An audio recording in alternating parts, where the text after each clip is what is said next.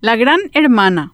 El pasado miércoles fue el Día de la Mujer Paraguaya, fecha en que se recuerda la primera asamblea de mujeres en Paraguay en épocas de la Guerra de la Triple Alianza, cuando éstas donaron sus joyas para solventar los gastos de la gesta contra la Tríplice. La recordación fue instituida vía decreto en el año 1974. Las organizaciones feministas locales no están de acuerdo con esta fecha por tratarse de un decreto que data de la dictadura. Por ello, centran su mirada y esfuerzos en recordar por todo lo alto el 8 de marzo, Día Internacional de la Mujer Trabajadora, conocido desde hace unos años con el hashtag 8M en todo el mundo. Más allá de que se esté o no de acuerdo con esta disquisición, toda oportunidad que se tenga para destacar el rol de la mujer en los diversos ámbitos de la sociedad, así como los desafíos que enfrentan, la inequidad que padecen y las batallas que libran diariamente, hay que aprovecharla. A saber, en lo que va del año han ocurrido cinco feminicidios en Paraguay y un feminicidio de una connacional en el exterior. Los relatos sobre los crímenes son espeluznantes, como también lo son los relatos de los intentos de feminicidio. De hecho, ese mismo 24 saltaba a la luz el video de la brutal golpiza de la que fue víctima una mujer a manos de Paulo Sergio Zamudio Sanabria, presunto autor del hecho. Debo que por esta vez el gran hermano se convirtió en la gran hermana, que estuvo del lado de la mujer, pues si no hubiese sido por el ojo que todo lo ve, nunca hubiésemos sabido qué fue lo que pasó en realidad con esta víctima, una trabajadora que en horas de la madrugada fue agredida por Samudio, su expareja, cuando ella se dirigía a su lugar de trabajo. Él mismo ya tenía denuncias por violencia y orden de alejamiento, pero el agresor aprovechó la vulnerabilidad de la situación y, creyendo que saldría impune con la complicidad de la noche, dejó a la mujer con dos roturas en la cabeza, con la mandíbula desencajada y sin algunos dientes, y como consecuencia quedó internada. Hoy, Samudio se encuentra privado de su libertad por el hecho. La víctima pagó el precio por romper el silencio. Otras han pagado con su propia vida. El machismo está aún profundamente instalado en nuestra cultura. Ese que normaliza que una mujer deba aguantar inclusive maltratos, agresiones y muertes por el hecho de expresar su personalidad, buscar nuevas oportunidades académicas o laborales o rehacer su vida. También está instalado en el